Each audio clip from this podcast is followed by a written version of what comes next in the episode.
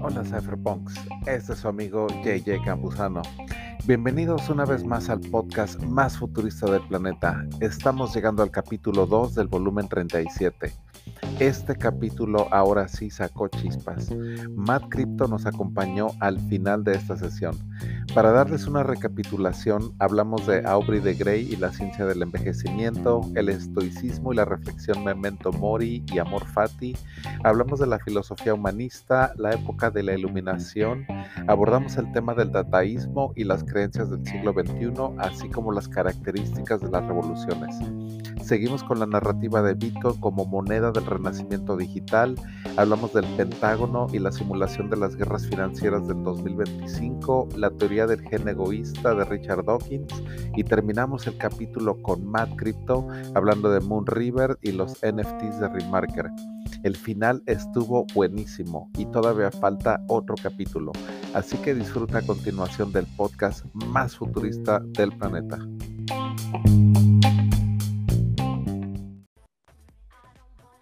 Y también les quiero recomendar de que si alguien quiere estudiar desde su casa, pues ahorita yo también estoy tomando cursos muy buenos, o sea, a través de Coursera, EDX, o sea, acuérdense que puedes tomar cursos muy interesantes, ¿eh? Hasta en español también está ahí, cursos ahí en español. Así que, Anakin, ¿cómo andamos? ¿Qué hay, brother? ¿Qué onda, jefe? ¿Cómo andas, mi querido JJ? Banda, saludos a todos dándole bien durísimo al tecno y a la cotorreada, ya sabes. Oye, llegué tarde, cabrón, perdón, este, y falté la ah. semana pasada y me dan la, pamba con, con ¿cómo era en, la escuela, no? Pamba con picayelo y la mamá. Ah, vaya, órale, este, este futurista es el que hablas, es el cuate que, que dice que se puede vivir hasta 200 años y la madre. Mira, él sí habla de eso, de la de vivir mucho más y todo, pero hay unos que están muy especializados en eso de la de, la de detener el envejecimiento. Ahí hay uno que se llama Aubre de Grey. Este cuate Aubre de Grey, ahí te lo, hay unos videos en YouTube y todo, es como la eminencia, cabrón, en el envejecimiento. O sea, este güey habla de, vaya, está dedicado, güey, es un pinche loco ese güey, el Aubre de Grey. Este vato nos lo platicabas en los primeros cypherpunks de, de enero, febrero, algo así. Entonces, me perdí esto de este güey. Déjame, veo la, grabación. Este, buenas noches a toda la banda. Ahí, disculpas por llegar y interrumpir aquí la plática.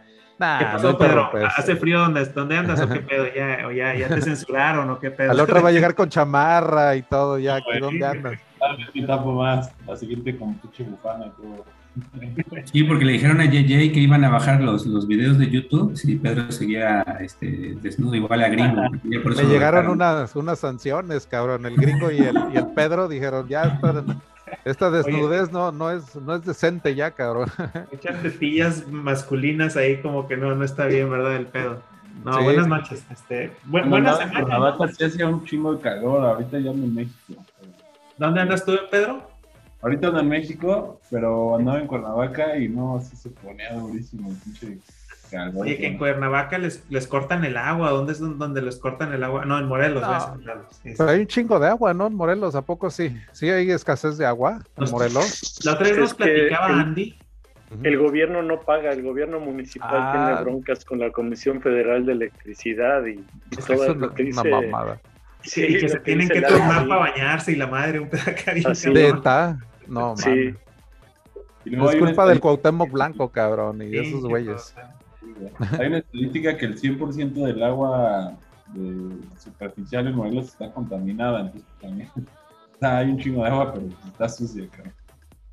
No manches, qué mala onda, cabrón. Eso, sí, la verdad está de la, de la chingada, en serio. En Tasco, donde soy, broncas de agua también y todo, o sea, vaya, pero se entiende porque hay mucha montaña, pero Cuernavaca, o sea, siempre hasta balnearios, hay de todo allá, cabrón, o sea, tienes lagos, tienes albercas en un chingo de casas, cabrón, o sea, hay un chingo de albercas, de casas tienen alberca, entonces, y chingo de albercas tienen casa también.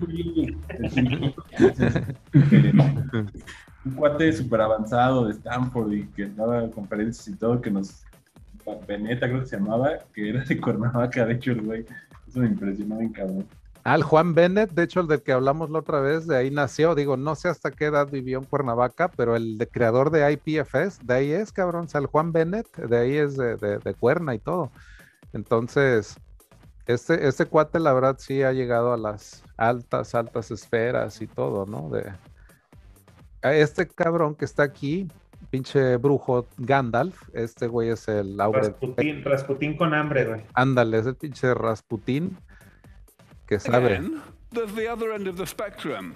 Things that would be great, but unfortunately they are completely impossible, like perpetual motion. Okay, now that's just, you know, life. Most people think that hard things actually are impossible, unsolvable. That's what we need to fix. Y habla muy, pues habla de todo eso, ¿no? De, resolver el problema de la muerte, cabrón. O sea, dice, pues vaya, este es el mayor problema que hay, ¿no? O sea, más que el cambio pues, climático y todo eso, pues es resolver esa onda, ¿no? Del, de, todo eso. Oye, ahí, para entrar en, en, polémica. Yo he escuchado a videos grabados de, de Neil deGrasse Tyson.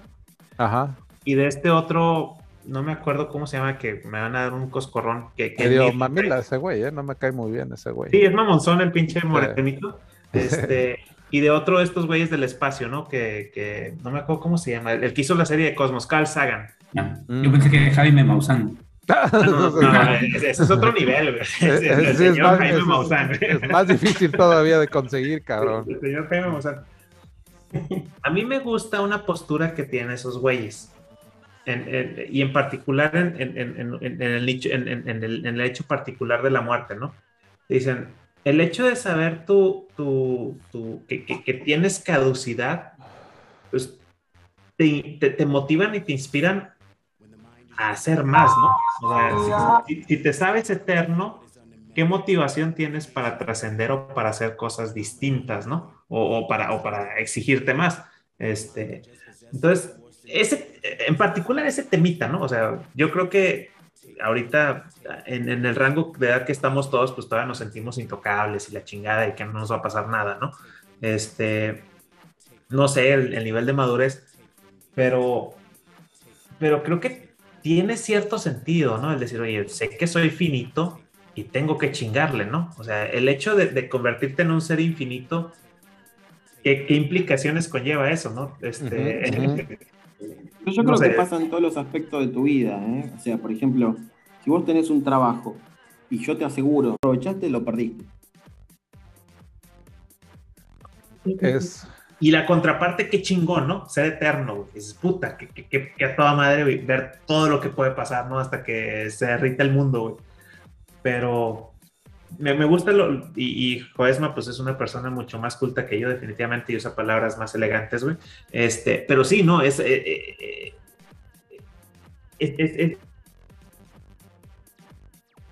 ese hecho de ser finito que dices, güey, pues, aprovecha lo que tienes, ¿no? Este, qué chingón, obviamente dices, bueno, a lo mejor no ser eterno, me encantaría decir, oye, güey, si lo que pude hacer en 60 años que me tocan de la vida y ya me queda una tercera parte de lo que tengo en el mundo, en, el mundo y dices, verga, es como que ya te pones a pensar en eso y te pones más las pilas, o sea, si ves que tienes ese, todo ese leeway, todo, esa, todo ese espacio para echar hueva, posiblemente la eches, ¿no? Entonces, el saber que tienes un, tiempo limitado, como dice Juezma, güey, pues chingale, güey, o sea, pégale y, y, aprovecha tus capacidades y, y rómpetela, que, que, bueno, me gusta mucho esa postura de esos dos cabrones, ¿no? Neil deGrasse es un cabrón arrogante, mamón, pero chistoso, güey. O sea, me mama ese cabrón también ver sus videos y sus, sus, pláticas. Pero también Carl Sagan tenía un poquito esa visión, ¿no? Que es, oye, güey, eh, ese contraste de ideas me, me gusta.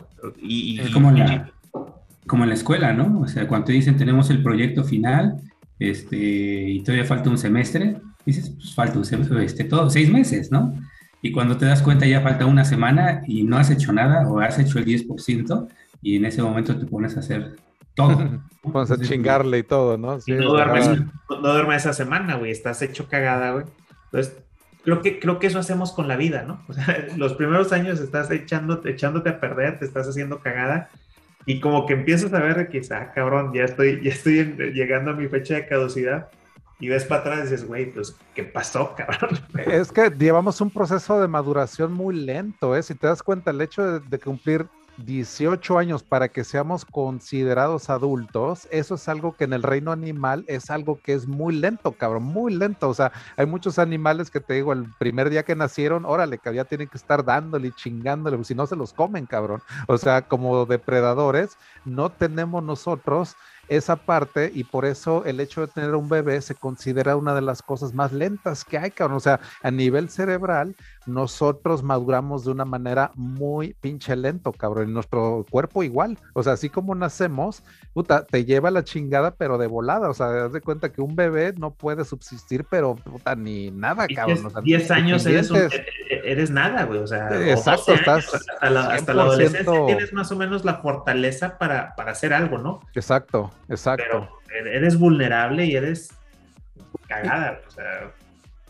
Pero te digo, ese proceso de maduración tan lento que tenemos, pues a veces hace que apenas a los 30, 40, como que digas, ah, cabrón, ah, cabrón, así como que dices, a ver, a ver, como que cada día ya estamos más, así como que más cerca de algo que, ¿qué pedo? Ya ves la muerte a la mejor más cerca, o sea, ya como que a los 30, 40 y más con la pandemia, por ejemplo, muchos ya, cabrón, ya la vieron bien cerca también, ¿no? Entonces, la verdad, la pandemia también es un proceso de maduración de ver a la muerte, pues también ya de, cerca, ¿no? Y el estoicismo, pues yo por eso me he clavado bien cabrón en eso, ¿no? Porque pues es eso de que cada día mueres un poco, pero darte cuenta de eso es empezar a vivir realmente también, ¿no? O sea, perderle el miedo a la muerte es empezar a vivir realmente, porque la ves todos los días a la cara, cabrón, lo que decía el Marco Aurelio, la muerte todos los días la ves a la cara, hasta cuando cruzas la pinche calle, cabrón, ahí está la muerte rondando, cabrón. O sea, neta, yo a veces cruzo la calle y hago esa reflexión, cabrón. Si un pinche coche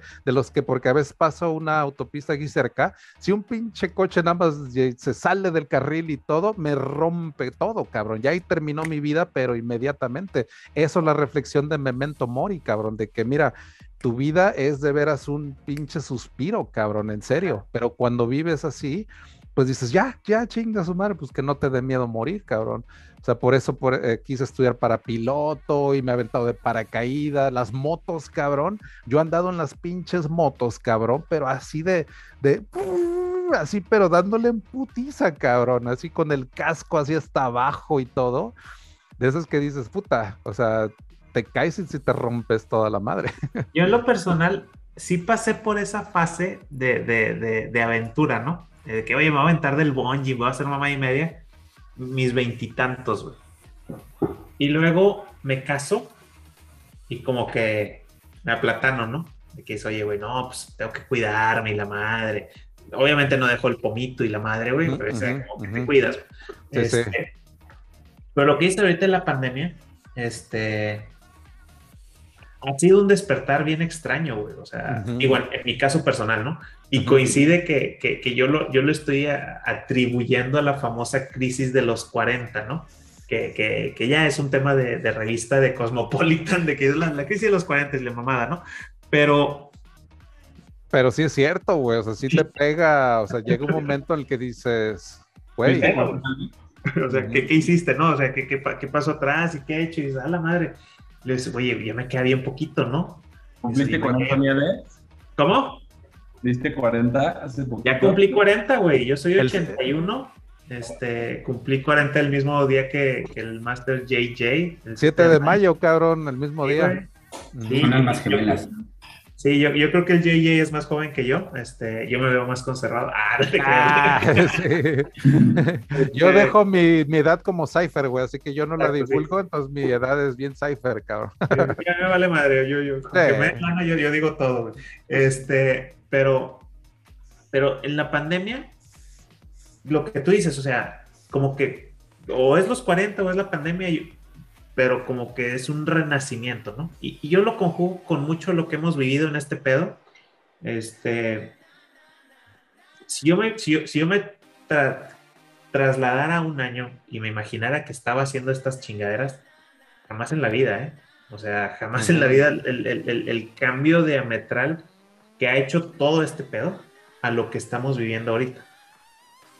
y todo se, se, conlleva a una serie de, de, combinación de circunstancias y volvemos al tema de, de, de yo que, apenas entré, ¿no? no vi mucho del Rasputín flaco, este, pero, pero, pero dices, güey, este, ¿qué estás haciendo, no? O sea, ¿qué, ¿qué, pedo contigo? Y, y, y, y, yo ahorita estoy enfocado en un tema, ¿no? Sé que he desatendido muchas cosas, este, pero yo lo que estoy buscando ahorita es, es, es, crear un patrimonio estabilidad familiar. Entonces digo, ¿cómo le hago para a jalar lo más que pueda y que estén tranquilos? Porque yo hoy día sí me siento que para mañana me pasa lo que, lo que tú dices, ¿no? Se me va, me, me va a caer un pinche carro en la cabeza y me va a morir. Y bien chistoso, porque justamente esta semana vimos un video aquí en Monterrey de un cabrón, un carro que es pendejo, güey. Voló, pasó por encima de cuatro carros, hizo un cagadal y se embarró en la esquina, ¿no? y, y, en un Noxo, güey, o un 7-Eleven, una mamá así. Entonces, güey, podías estar parado en un 7-Eleven y aquí ya he hecho un comentario de, eh. esos güeyes que se sienten que, que, están en medio de todo. Dije, yo estuve parado en ese 7-Eleven hace dos semanas, ¿no? Puede haber sido yo, güey. Entonces, como que, como esas, ideas, dices, güey, ¿qué estás haciendo para, para dejar algo, ¿no? Para como que, ¿qué hiciste? ¿Cómo? Y, en particular los cercanos tuyos, ¿no? O sea, si dejaste algo que ayudó a alguien más, qué chingón, ya, ya, ya trascendiste, ¿no? Pero por lo menos a, a tu círculo cercano. Este, entonces, sí, todo esto de la pandemia y la edad y la crisis y la chingada, y el darte cuenta de que eres un ser finito, está padre, güey. O sea, como, como, como decía Joesma o, Romualdo, si no ves un tema de finalización, te vale madre. Y, procrastinas tu vida, güey. Entonces, este, o por lo menos en mi caso, ¿no? Yo estaría procrastinado. Si me, si me siento eterno, yo, estaría, yo seguiría rascándome los huevos como los rascaba hace tres años, buscando qué jugar en Xbox. y es que la verdad, te digo, toda no somos más que el producto de toda una serie de decisiones pasadas, cabrón. Y eso es lo increíble, de que pues te ves dónde estás ahorita y te das cuenta de que pues eres más que el producto de todo, todas las decisiones que ahí tomaste, cabrón, o sea, de tu familia, dónde estás, o sea, qué nivel de, ingreso tienes, hacia dónde vas, o sea, es el producto y te das cuenta de que tu futuro pues tienes ese poder bien grande, ¿no? De moldear ese futuro, pero a través de decisiones, cabrón. Eso es lo interesante, esa decisión de levantarte todos los días y chingarle, pues esa tiene que venir desde adentro, cabrón. O sea, eso es lo, lo interesante. Y es lo que te da el estoicismo, hablar de la, de la filosofía, o sea, de decir, bueno, o sea, somos esa mente que tiene el poder sobre el cuerpo, cabrón. O sea, el hecho de que tu mente, cabrón, es tan poderosa que de hecho lo que decían los estoicos es el único lugar donde tú eres un dios, cabrón. O sea, tú dentro de tu mente nadie te puede controlar más, o sea, te pueden meter a la cárcel, te pueden hasta meter una madriza y todo y no te quitan esa libertad interna, cabrón. Por eso el estoicismo le ha ayudado hasta gente que le han metido al bote, cabrón, al, pinche, al güey del Silk Road y todo. Él ha dicho como el estoicismo es donde se ha afianzado ese güey, ¿eh? O sea, para darle, eh, tener esa, esa, como que esa cordura, cabrón. O sea, te ayuda mucho para momentos muy difíciles, porque el estoicismo también dice, prepárate desde ahorita para momentos difíciles que vienen, cabrón. Nos das de cuenta de que los militares esos güeyes no entran nada más en tiempos de guerra, cabrón. Todo el tiempo están chingándole. Esa es la idea del militar, de que todo el tiempo están preparados, porque cuando viene la guerra, esos güeyes ya están bien fogueados, o sea, ya saben darle todo el tiempo, o sea, ya saben que tienen que chingarle. Pero ese es el concepto de, una guerra, de que tú te preparas muchísimo antes de cuando sabes que, que a huevo va a venir algo. Ese es el concepto del estoicismo, ¿no? De prepararte desde mucho antes, mentalmente, porque eso es lo que te da muchas veces la, la pues vaya, te mantiene cuerdo, o sea, en tiempos así difíciles y todo. Y eso sabía Morfati. Tuve un maestro en la, en la carrera, era un maestro de física. Y, y, una frase que se me grabó de ese cabrón es cuando le preguntamos, oye, profe, ¿cómo viene el examen? Esperen lo peor, cabrones. Como que es, es, es, la frase estoica por excelencia, ¿no? Espera lo peor en la pinche vida, o sea no, no te quejes de que, de que, de que no, está. E, exacto, espera lo mejor y prepárate para lo peor. De hecho, yo en inglés, de hecho, ahí, hasta de hecho se la digo mucho a mi, a mi esposa y todo. Let's hope for the best and prepare for the worst. Porque pues dices tú, pues eres optimista y todo, pero por el otro lado dices, puede valer madre todo también, cabrón. O sea, hay que ser eh, eh, esa onda entre optimismo y realismo también, que los estoicos son muy realistas también. O sea, ese, eso del ese balance, ese balance, porque cuando la realidad pasa, y tus, tus eh, expectativas van mucho más allá, es cuando te deprime uno, cabrón, es cuando uno se deprime. De hecho, Elon Musk, así dijo en el, este podcast de Joe Rogan, dice que la felicidad es la realidad menos las expectativas, cabrón. O sea, cuando tú le quitas las expectativas, o sea, que ya todo eso, pues en realidad ya nada más vives esa realidad eh, objetiva. O sea, esa realidad que de veras te deja ver la filosofía, de que las cosas a veces pasan porque así es la realidad. O sea, no es de que por qué a mí, no, ni madres, cabrón. O sea, quítate de esa pendejada, no es vivir como una víctima. O sea, eso es lo que te da, güey. De dejar de vivir como una víctima y de pensar que la realidad es la realidad y tienes que aceptarla y fluir con ella. Se llama amor fati esa reflexión en latín, que es amar al destino, o sea, de, y de ahí viene la frase de que el obstáculo es el camino. The obstacle is the way es una frase estoica, porque eso significa de que cuando hay un obstáculo bien cabrón, que es ya aquí ya pinche desmadre que se hizo, pues eso se convierte en el camino, eso te está poniendo el destino para que, órale, cabrón, pues le chingues. Y eso puede que sea lo mejor que te haya pasado. Si te despidieron, cabrón, pues a lo mejor tres años después vas a darte cuenta y decir, puta, me hicieron un favorzote, cabrón, porque ahora estoy ganando el triple, el cuádruple y estoy bien feliz. Estás viviendo como querías vivir, ¿no? Dices, a lo mejor gano menos, pero estoy haciendo lo que me gusta, cabrón. Exacto, y eso te digo, amor fati, ¿no? El hecho de decir, bueno, o sea, la vida fluye y tú tienes que fluir con ella, cabrón. Es como no nadar contra la corriente, sino dejar que la vida tú fluyas con ella. Entonces ya con eso es, te digo, el hecho de dejarte llevar con ese tipo de, de circunstancias de manera no pasiva, pero sí de una manera en la cual tú te das cuenta de eso, te das cuenta de eso de la, la oración de los doble A, cabrón, que es la oración de la serenidad, viene de los estoicos, cabrón, la que dice, que dice el poder superior, cabrón, dame la serenidad para aceptar las cosas que no puedo cambiar, valentía para las que sí puedo y sabiduría para reconocer la diferencia. Eso es todo, cabrón. Esa es la oración de la serenidad que viene de los estoicos, pero muy aplicada con los alcohólicos anónimos. Ellos la agarraron con esas bases, el fundador, pero puta, qué tranquilidad te da, cabrón. O sea, la verdad, vas a las juntas de doble A que yo he ido y la verdad, o sea, te ayuda muchísimo, cabrón. Te, la verdad, te da una serenidad, pero muy cabrona. ¿Tú fuiste esas, esas reuniones porque tú, tú ya sentías que estabas en, ese punto o...?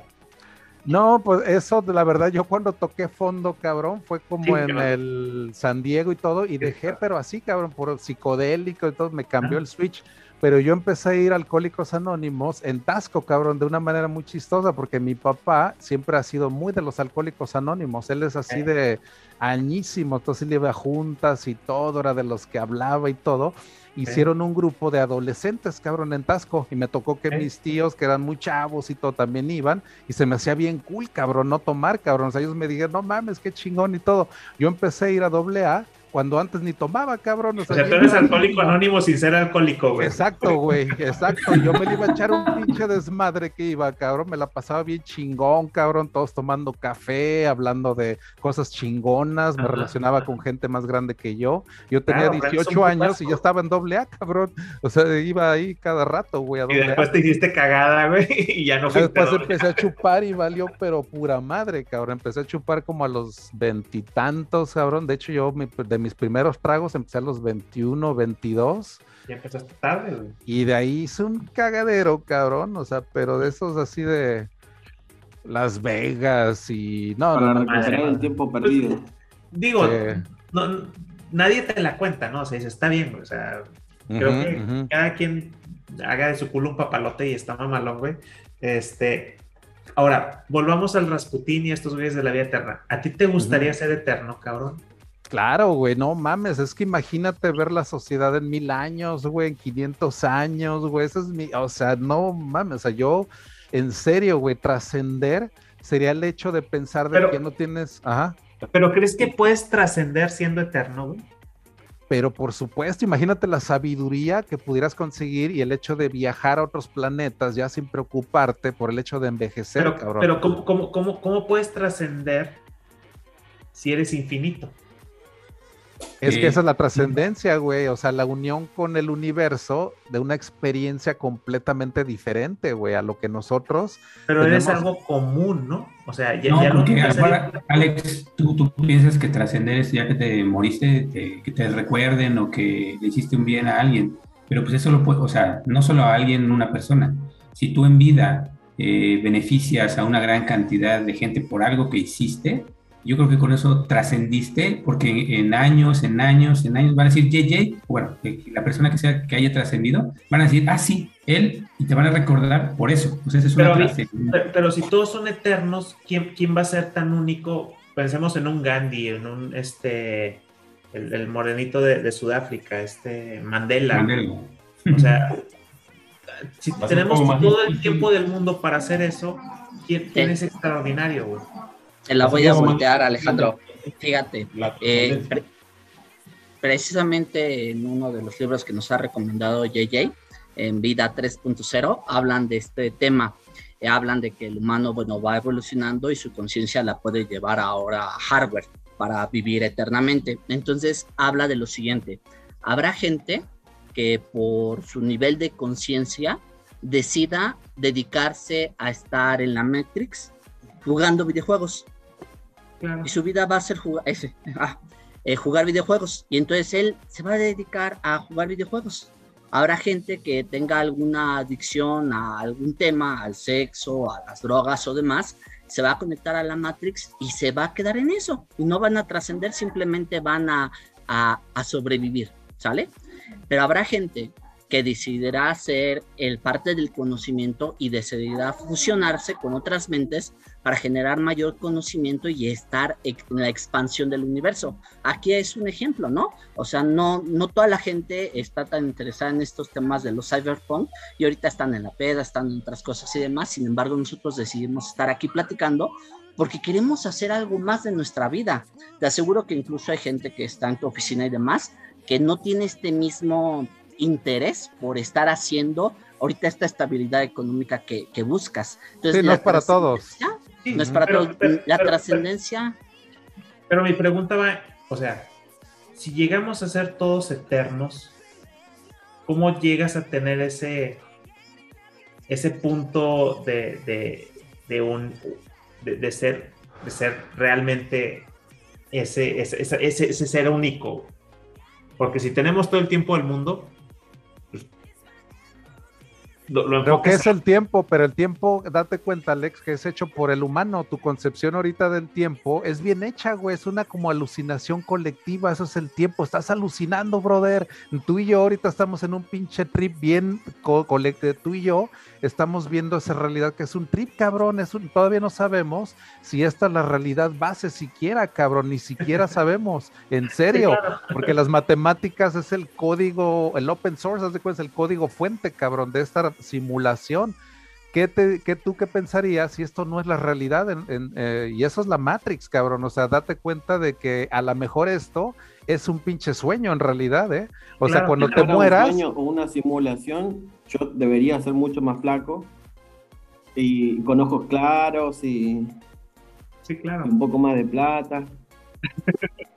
y, y es que te das cuenta de que esa onda del tiempo súper subjetiva, súper subjetiva. La, la concepción de esa realidad te la da el cerebro también, súper subjetiva, cabrón. O sea, hay cosas que tu cerebro, como el ultravioleta y el infrarrojo, que no, no ves ni qué onda, cabrón. Tu perro tiene una conciencia muy diferente a la tuya, que los alemanes tienen un concepto que se llama un Welt, que es como la existencia de cada anima, o sea, cada, cada onda. O sea, tu perro tiene una percepción de la realidad bien diferente, cabrón. O sea, un murciélago tiene una pinche percepción de la realidad, brother, bien locotroncísima, cabrón, porque... Y pues, entre tú y yo es una, es una concepción distinta, o sea, cada quien tiene, su construcción mental de, de, qué es este, lo que es, ¿no? ¿Qué cápsula te tomaste, la azul o la roja? Las dos, el pinche Alex se chingó las dos, le está metiendo el pinche. madre, y la verde también, la de los dólares. Que su madre, venga para adentro. Sí, sí, sí, para adentro, adentro, chile mugriento. Yo, creo que el punto que, que menciona Alejandro, ver, el Anaki, es el tema de que él ve la trascendencia como en el momento que terminaste porque llegaste a la cúspide, ¿no? Es lo que quiero entender. Llegaste a la cúspide en ese momento, entonces dejaste un legado. Pero si la trascendencia la vemos desde el punto de vista de aportar valor a más personas, entonces no tienes que morir para trascender. Simplemente con el hecho de que estés generando valor y, el hecho de que vayas evolucionando no solo en edad, sino en aprendizaje, en conocimiento y en compartir, entonces te va generando sabiduría y puedes aportar más valor. Tú ahorita con los becarios, o sea, estás trascendiendo. ¿Cuántas becas no estás dando ya? Entonces, eso ya es trascendencia, porque ya la gente te ve como alguien que está un paso más adelante y que quiere ser tu becario, quiere estar ahí contigo. Estás trascendiendo ya desde este momento. Sí, sí, sí, sí. O sea, a lo mejor es, es un tema de, de ego, no sé, este, donde dices, bueno, puede que sí, que estés, que estés siendo un agente de cambio en, en, vidas de otras personas. Este, soy bien franco, yo, yo, yo ahorita, hoy, hoy, hoy 10 de septiembre del 2021 a las 11.06 pm, voy, coincido mucho con la, con la visión de Sagan y de, y de, de Grace Tyson, ¿no? Ese el morenito, donde dice, oye, creo que el, el convertirte en un ser finito este, te, motiva, ¿no? Que, todavía a lo mejor yo, yo me siento que todavía tengo un tramo por recorrer, ¿no? Este, a lo mejor 20 años, que esté en mi lecho de muerte, diría, oye, güey, pues quiero otros 20 años, otros 40 años, otros 60 años, porque siento que no he hecho lo que, lo que quisiera hacer, ¿no? Este, pero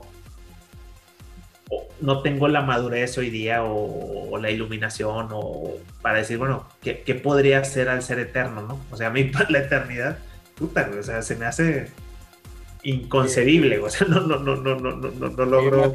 Desde el momento que empiezas ahorita ya a filosofar, ya estás en proceso de trascendencia. sí, no, no, no sé, pero... Eh, si no, pregúntale a Chabelo, que también ya trascendió. No, pinche Chabelo, güey.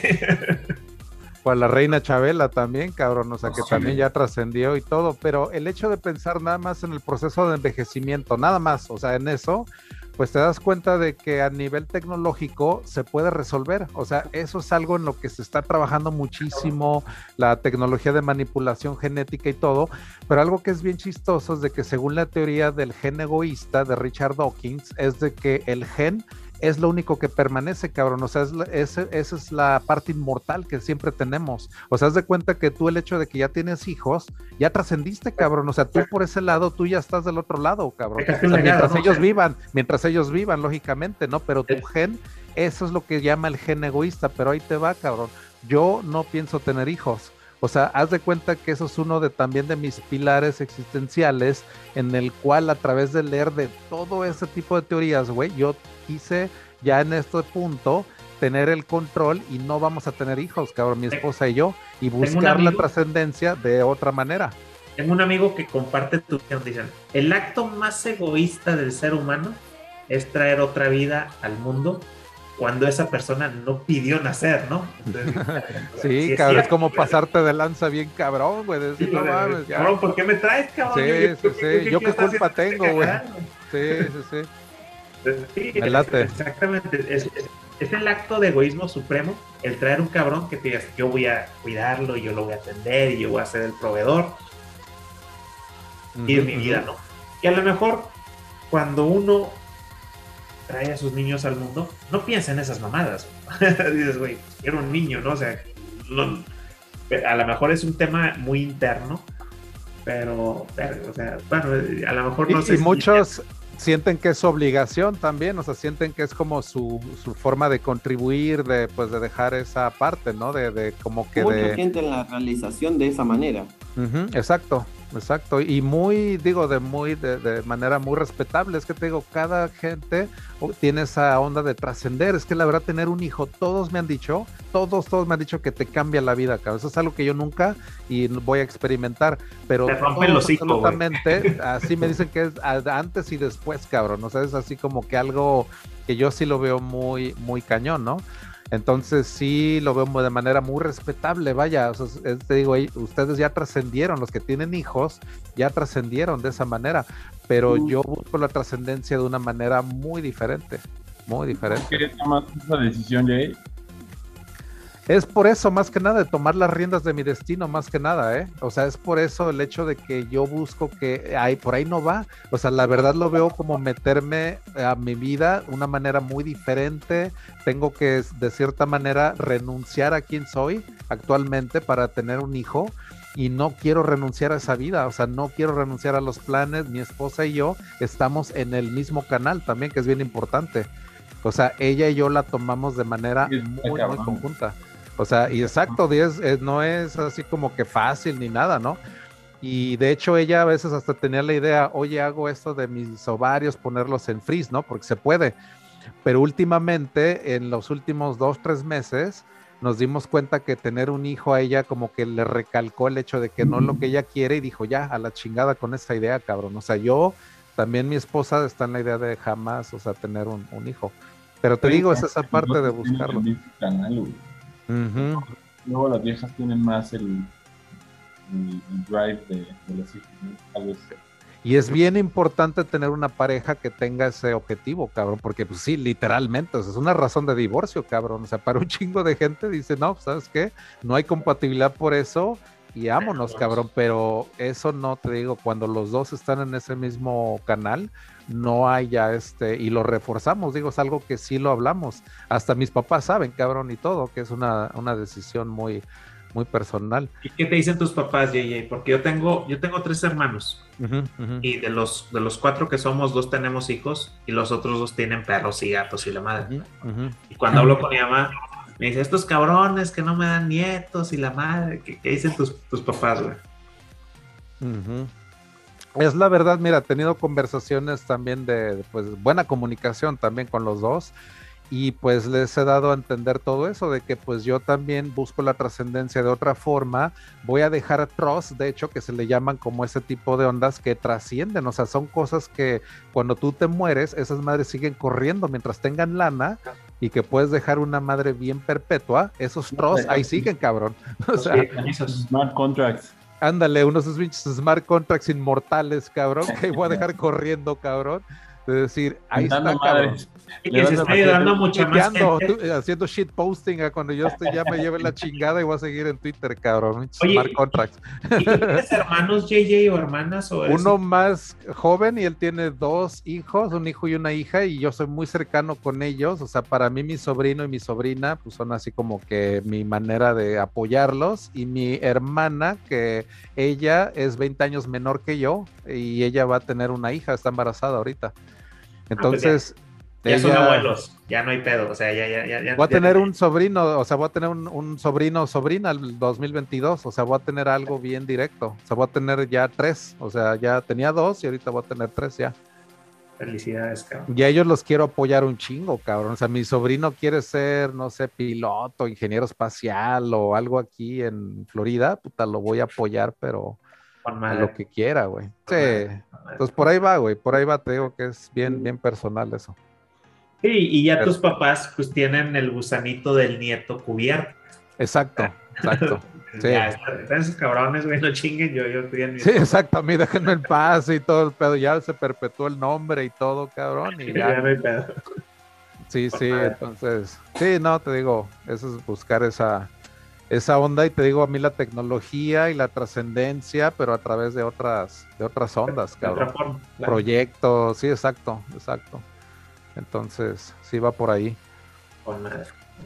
Pero sí, te digo, pues digo, la conversación siempre puede ir hacia ese lado del existencialismo, que esa es una parte filosófica que apenas empezó. Fíjate que eso, en los años 1600 se dio un movimiento bien chingón que se llama la iluminación, que es el enlightenment, que vino después del renacimiento.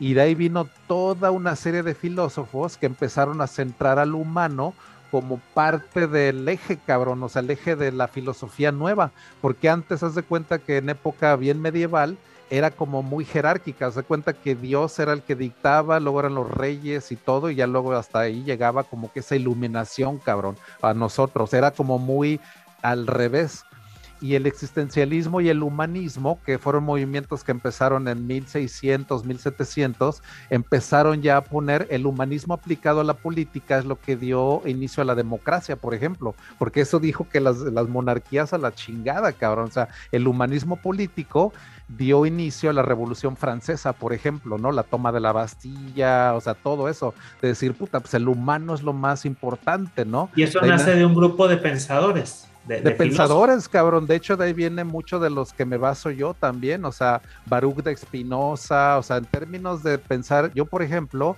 yo no soy ateo, pero yo no pienso en la Biblia y todas esas madres, cabrón. O sea, ya, o sea, las tengo tan acá, güey que yo tengo una visión de Dios que se llama pantético y un Dios que se llama el Dios de Espinosa, se llama, que es un Dios en la cual tienes una visión que se llama tu admiración por el universo, es tu Dios y eso es lo que admiras. A eso se le llama el panteísmo. Pues yo no un ser omnipresente que controla todos los hilos y la madre. Exacto, esa madre ya la dejas por atrás, esa visión del Dios bíblico, así como Jehová y todo, esa madre también yo ya la dejé muy atrás y me baso mucho en este razonamiento del humanismo aplicado, te digo, a la política, aplicado a las artes. Se le da, por ejemplo, eso de la belleza que está en la, está en ti, cabrón. ¿Se de cuenta? Por eso los NFTs, pinches mamadas que se ven y alguien paga 500 mil dólares, pero pues bueno, cabrón. Pues es cada quien lo que considera el arte, ese es el, las artes liberales, se llama. Entonces, por ejemplo, yo que tengo, este, yo estudié las artes visuales, de hecho, para los que no sepan, mi carrera, yo tengo una maestría en artes visuales y de hecho yo trabajé en el área de las revistas y el diseño editorial allá en el DF. De hecho, diseñé las portadas de la revista Cuo, eh, la revista Elle, esa revista de moda y todo. Yo trabajé como cinco años para esa revista. Entonces, muy, muy visual, ¿no? Pero eso es el arte liberal, se le llama, o sea, el hecho de que tú te das cuenta de que la belleza está en unos parámetros, pero también es muy subjetiva a final de cuentas, o sea, tú puedes ver que la proporción áurea y la chingada y todo, pero a veces hay arte que se sale de todo eso, ¿no? O sea, el arte, por ejemplo, surrealista, el pointillismo, Pollack, o sea, todo ese tipo de artistas que desafían, ¿no? A lo que es el, el arte así como que común al arte renacentista, por ejemplo, ¿no? Que esos güeyes eran así como que muy poquito más analíticos, ¿no? De que la proporción áurea y que todo ese desmadre, muy griego, esos valores, y el arte liberal, no, cabrón, o sea, ya empieza con el cubismo, eh, Picasso, este, los surrealistas, y eso también se da en, pues vaya, en todo ese tipo de renacer, ¿no? Ahorita nosotros vemos el liberalismo en todos lados, cabrón, hasta la economía es la economía liberal que se le llama, que es la que dice que es el mercado el que dicta pues al que debe de dictar todo, ¿no? Y eso es la, también el humanismo aplicado a la economía que dio origen al capitalismo también. Entonces, puta, está en todos lados, güey, ese punto de vista de, de que es el, está centrado en el ser humano, vaya, e, es lo que cuando dices el cliente tiene la razón, es parte de aplicar eso también, cabrón, el humanismo. Así como suena de chistoso, el cliente siempre tiene la razón, ese es parte de los principios humanistas, pero aplicados a esos principios de economía y la chingada, y es lo que dice en Homodeus también, ¿no? Como el humanismo permea en toda nuestra sociedad, pero vamos a trascender, cabrón, la cual nos vamos a dar cuenta que no es solamente el ser humano, sino de que los algoritmos y todas las máquinas inteligentes que también vienen a darnos la idea de que no es solamente el ser humano, cabrón, o sea, esa es la donde nos va a romper la madre. O sea, la inteligencia artificial es donde el humanismo se desquebraja, cabrón. Nos das de cuenta que todas las estructuras que tenías hechas ya ahorita, de que eh, la, política, la chinga, el hecho de darle derechos a los robots o el hecho de darle un derecho a una inteligencia artificial, ya nos viene a romper toda la madre, cabrón. O sea, ya vienes a darnos una, una nueva jerarquía, una nueva forma de ver inclusive la, la, existencia, ¿no? El universo, los nuevos ejes, ¿no? De la existencia.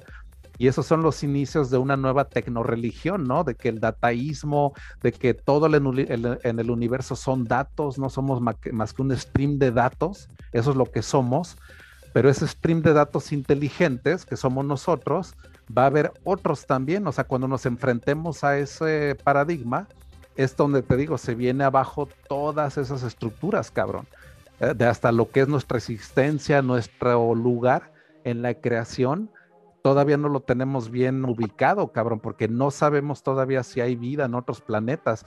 Si hubiera aunque sea bacteria, cabrón, en Marte, también nos rompe la madre, cabrón. Eso la neta, la neta, eh, sería el acontecimiento más grande en toda la historia, cabrón. Si encontramos bacterias, cabrón, en Marte, o sea, si encontramos indicios de que hubo vida, eso ya te rompe también la madre, porque dices, mira, la vida no es ni siquiera este como que singular o particular al planeta. Exacto. Y eso te dice que la vida es algo que sí hay en chingo de lados del, universo, ¿no? Y que nosotros no somos más que una expresión muy, muy, muy particular, ¿no? Pero que hay vida en otros lugares. Todavía no sabemos en qué lugar estamos, ¿no? En ese, en el universo. De hecho, les platico. Ajá. De, de, lo que estás platicando, ¿no? Precisamente, eh, no sé si es en Vida 3.0 o en otro de los libros que nos recomendaste, que habla precisamente del derecho de las máquinas. Eh, ya pasamos el momento en el que el derecho pues se les eh, da a las corporaciones, entonces la, corporación pues es un ente, una empresa es un ente, no es una persona. Y ya tiene derechos, obligaciones, tiene carácter. Y, hoy día las, eh, las corporaciones son las que tienen mayor cantidad de capital en, en el mundo. Entonces lo que hablan que el tema de la evolución en estos temas es de que la inteligencia artificial, un algoritmo, un programa, pues eh, va a poder empezar a tomar decisiones y demás, pero entonces cuando empieza a tomar decisiones adquiere obligaciones y adquiere derechos. Entonces empezaríamos a darle derechos a estos entes digitales, a esta inteligencia artificial. Y entonces empieza a surgir pues toda una nueva religión, unas nuevas leyes, una nueva conciencia y empieza a desquebrantarse la sociedad como hoy día la conocemos. Entonces estamos en un punto en donde probablemente en los siguientes 100 años veamos que cambie todo lo que conocemos. Como, como bien no lo has platicado. Y una profesión más, eh, en cuanto a todo el tema de política y demás que estás platicando, cómo ha ido evolucionando, hay un libro que se llama El Mundo de Sofía, está increíble. Yo no tiene mucho que lo leí y habla precisamente de cómo fue evolucionando de un politeísmo a monoteísmo, después al, renacimiento, el existencialismo, el humanismo y hasta ahí se queda. Y ya después ya viene, lo, por ejemplo, el Homo Deus que habla de, lo, que viene más adelante, ¿no? Sí, la verdad es que es muy interesante hablar de, pues todas estas como que corrientes así filosóficas. Entonces, pues vaya, eso es a lo que nos vamos, ¿no? Con esto del racionalismo, esto del, dios este de, de Baruch de Spinoza. Entonces, pues vaya, ahí se los dejo también como, como una referencia muy buena a lo que es una parte de la filosofía que te hace pensar que mucho, cabrón. Dices, ay, cabrón, a ver cómo. O sea, el humanismo, el racionalismo, de empezar a poner al humano como esa parte esencial. O sea, eso era algo que, créeme, así como suena de raro, pues en época del medievo, así no era, cabrón. O sea, el pinche, los nobles era una, se consideraban arriba de, los, de, los, de, de, los demás y el rey literalmente era como una expresión de Dios en la tierra, cabrón. De hecho, Luis XIV que era el rey francés que construyó Versalles y ese palacio y todo, él se autoproclamó el rey Sol y él decía que era como que el dios, cabrón. O sea, hasta ahí llegamos a una expresión muy extravagante, ¿no? De lo que fue la monarquía, pero todo eso se derrumbó, cabrón. O sea, tan, tan cabrón que a Luis XVI que fue en dos descendientes más, le cortaron la cabeza, cabrón. O sea, imagínate, o sea, de, llegar a ser así como el dios, así la expresión, y al otro, mocos, cabrón, guillotina, cabrón, así literal, cabrón, su pinche cabeza rodó. Y también a su esposa, ¿no? A María Antonieta. Entonces te das cuenta de que, vaya, o sea, esas estructuras caen y a veces caen de manera muy, muy rápida. Las revoluciones, esa es la característica de que lo que hacen es hacer desaparecer a las instituciones anteriores. Por eso nosotros en México se habla mucho de que las instituciones revolucionarias y que el 1910 y que su chingada madre y que el Partido Revolucionario Institucional, o sea, esos son los valores que se instauraron en 1910, pero las revoluciones siempre te digo, hacen que desaparezca todo lo que había antes, cabrón. O sea, das de cuenta el imperialismo de los Maximiliano de Habsburgo y todo ese pedo que había en México, pues a la chingada también, o sea, todo eso también le dieron en toda su mandarina. Y todavía está el castillo de los Habsburgo, cabrón. O sea, ese castillo de Chapultepec, también los que quieran ir y todo, está increíble por dentro, cabrón. Los Habsburgo es una dinastía que a mí la verdad me llama mucho la atención. Tengo un libro sobre ellos porque ellos vienen de Austria, ¿no? De ese país y todo, pero tuvieron tanto poder en Europa, cabrón, que ellos ya tenían eh, en una de sus mansiones, que eran muchas, tenían como que un mural hacia arriba que decía los Habsburgo eh, hacia el, eh, el, el, controlando el mundo, algo así, cabrón, o sea, ya era una dinastía que llegaron a controlar a México, cabrón. Ahí estuvo el emperador Maximiliano eh, II de Habsburgo, eh, fue parte ya de lo, de lo último, vaya, ya estaban casi en proceso ya de salida. Pero hasta ahí llegamos con esas instituciones anteriores. Y ve cómo ahorita, con este renacimiento digital y esta revolución, pues también le vamos a dar en su madre a todas las instituciones que nosotros ya no consideramos legítimas, por ejemplo que van a ser un chingo, ¿no? O sea, entonces se viene esa revolución tecnológica. Tan solo lo que platicabas hace un momento de Uniswap, ¿no? Realmente es una revolución porque ya no dependemos eh, que el valor se centre en un gobierno, ya es descentralizado. Entonces no hay manera de cómo echarlo para atrás, aunque lleguen y cierren ahí los nodos, no importa porque sigue ocurriendo en la red en, general. Entonces realmente estamos viviendo los inicios de una revolución y esto se va a ir muy rápido. Ya lo estamos viendo, ¿no? Cuánta gente nos platicaban, no sé si Alex o este el buen Casabe, de que pues ya está teniendo un ingreso real ya está viviendo de, jugar Axi, ¿no? Entonces realmente estamos transformando la sociedad. La verdad es que sí, vamos a transformar la sociedad. Eh, en, hay una reflexión que leí esta semana de la que habla que en términos de blockchain estamos en el año de 1977 en términos de computación, que era cuando salió la Apple II.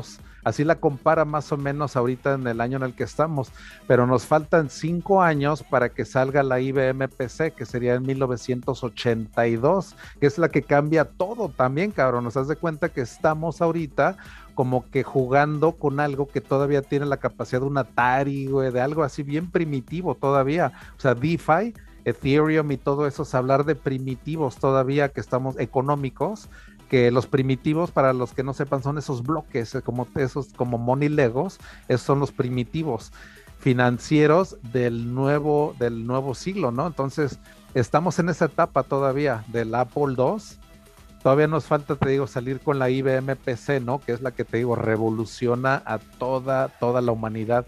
Que eso es cuando Ethereum, Polkadot, o sea, todos esos ya veamos el poder, ¿no? De, un blockchain de veras de, de, alto nivel, ¿no? O sea, los parachains ya corriendo en, en, todo su esplendor, ya de ver la capa 2 de Ethereum ya con sharding, proof of stake, o sea, eso es lo que quiero ver, ¿no? O sea, de, órale, ya, ya, ya sabemos hacia dónde, pero ahora ya lo único que falta es llegar a hacer la chamba, pues ya para llegar hacia allá.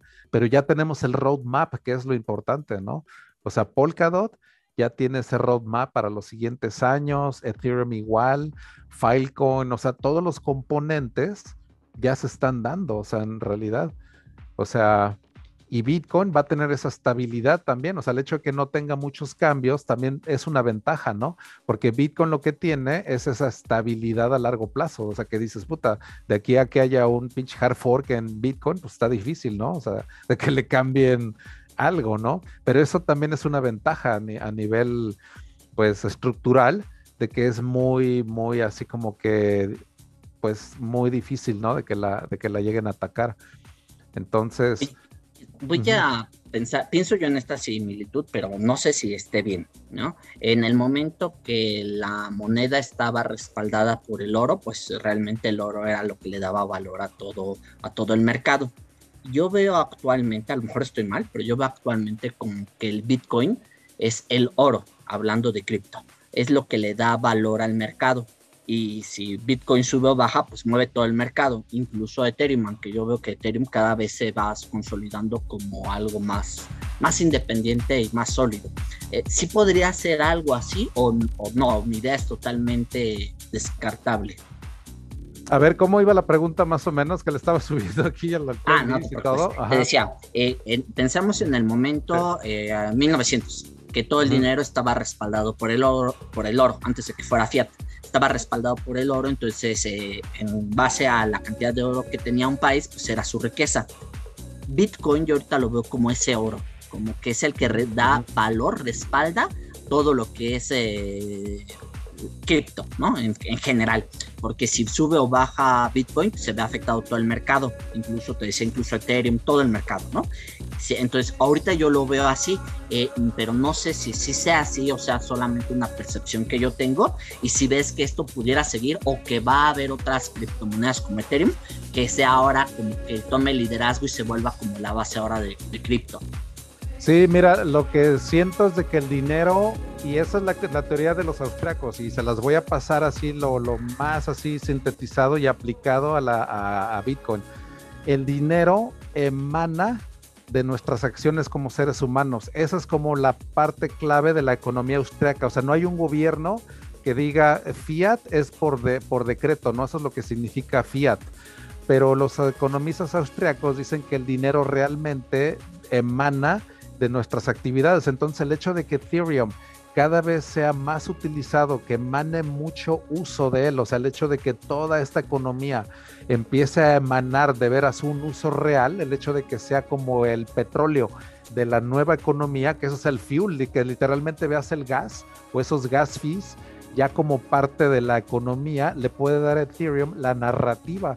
Esa narrativa es bien importante porque eso es lo que define al dinero, en mi, en mi opinión, y según los austriacos, es ese premium que le damos. O sea, el oro, por ejemplo, tiene esa narrativa que tiene, te digo, esa este, reserva de valor, tiene esa historia de 5000 años, civilizaciones enteras que lo han usado, cabrón. O sea, todo el imperio de Bizantio ahí se construyó en oro, cabrón. O sea, todo Constantinopla y la chingada que duró 800 años ese imperio fue hecho en base al oro, cabrón. O sea, esa moneda que se llamó el Bizantio. Entonces te das cuenta que el imperio romano igual, o sea, el renacimiento de ahí vino el florín, ese, esa moneda de oro de Florencia. Entonces te das cuenta que las revoluciones se como que la moneda les da ese poder siempre. O sea, y es lo que siento que Bitcoin y Ethereum una de ellas dos va a ser la moneda del renacimiento digital, cabrón. O sea, una de las dos, porque una de ellas va a tener esa narrativa en la cual vas a decir, esta es la reserva de valor ya de, del renacimiento digital, cabrón, porque es súper así transportable, se puede mover de un lado a otro, es dinero, me da todo este uso para smart contracts o para hacer lo que yo quiera. Esa narrativa es lo que hace el dinero dinero, cabrón. O sea, esa que todo mundo ya sabe, o sea, haz de cuenta, güey. Es ese como la narrativa que tienen compañías como Google, haz de cuenta. Te digo Google y tú luego luego piensas, nada, pues motor de búsqueda, ¿no? Airbnb, ah, pues luego luego piensas, ¿no? O sea, esa narrativa que cuesta mucho trabajo desarrollar y el hecho de que Bitcoin sea ya la moneda del renacimiento digital es eso, la narrativa que está tratando de, conseguir esa reserva de valor. MicroStrategy ya le dio esa, esa, esa razón, cabrón. O sea, ya ese güey Michael Saylor dijo, ya la chingada, cabrón, yo le voy a hacer el short al dólar. O sea, es una estrategia financiera súper arriesgada, ¿no? De las más cañonas que yo he visto en los últimos años. Y Tesla, igual, o sea, ahí tienen su tesorería, a pesar de que Elon Musk diga lo que diga, pero Tesla ahí sigue, ¿no? Con sus 900 mil millones de dólares en, Bitcoin. Entonces, esa narrativa ya se está dando. El Salvador ya está reforzando esa narrativa, ¿no? O sea, de que El Salvador ya como país dijo, ya mi moneda es de uso legal, le mete en camisa de once varas a todos los demás gobiernos porque todos por decreto también le tienen que dar el par ahora del peso al Bitcoin por ya de a huevo, porque como ya El Salvador ya lo tiene, ahora el Banco Central de México por decreto ahora tiene que tener el control del, par eh, peso Bitcoin ya. Entonces eso pues ya, ahora sí que ya, ahora sí que ya ni, ni querían, ya no se zafan, vaya, de toda esta pues de toda esta infraestructura que ya se está dando alrededor de los bancos centrales. O sea, los bancos centrales ya, ya no tienen ni para dónde ni para dónde ir. Y en la próxima superinflación que se venga, se va a hacer un desmadre porque ya tenemos cripto. O sea, en las otras hiperinflaciones no había Bitcoin anteriormente, no había Ethereum ni nada. O sea, se llevaban a la chingada tus ahorros y no sabías ni cómo hacerle, cabrón. O sea, hacia dónde voy, qué compro. El oro era lo que muy pocos podían tener acceso, ¿no? Pero el oro es bien difícil de, guardar. O sea, la plata igual, o sea, imagínate. O sea, y Bitcoin y el cripto, pues es mucho más difícil, más fácil de, resguardar, ¿no? Así que la próxima crisis financiera que se venga ya va a ser con cripto ya de lado, entonces ahí se viene algo bien cañón, cabrón. O sea, ahí sí la verdad puede haber ya una redistribución de, dinero hacia cripto. Pues ahí sí puede que Bitcoin llegue a un millón de dólares, ¿eh? En serio. Y ahí va a ser muy importante el tema de la descentralización, ¿no? Porque cuando pasó esto anteriormente, el gobierno, mal que mal, eh, censuró el oro, lo, prohibió, le pidió a la gente que, que, o sea, que no lo tenga en su poder y terminó en manos de instituciones y del mismo gobierno. Ahora estás teniendo un activo que no te lo pueden censurar y que está descentralizado. Entonces, eh, ahora la, gente tiene más poder en ese sentido. O sea que va a ser como una superinflación totalmente distinta en ese sentido. O sea, la gente tiene de cómo resguardarse. Después si lo hace o no, ya es, otro tema, pero tiene el, la oportunidad de resguardarse en algo que no pierde el valor. Exacto.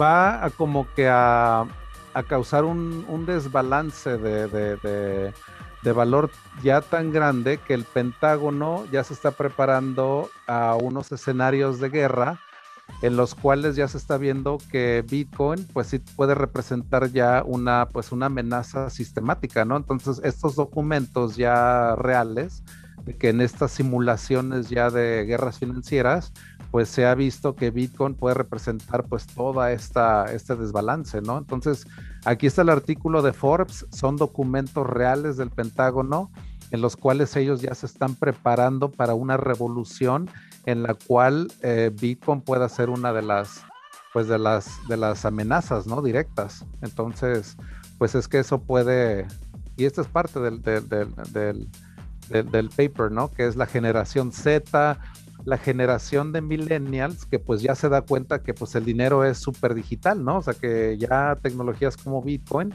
pues ellos las adoptan de una manera súper sencilla, ¿no?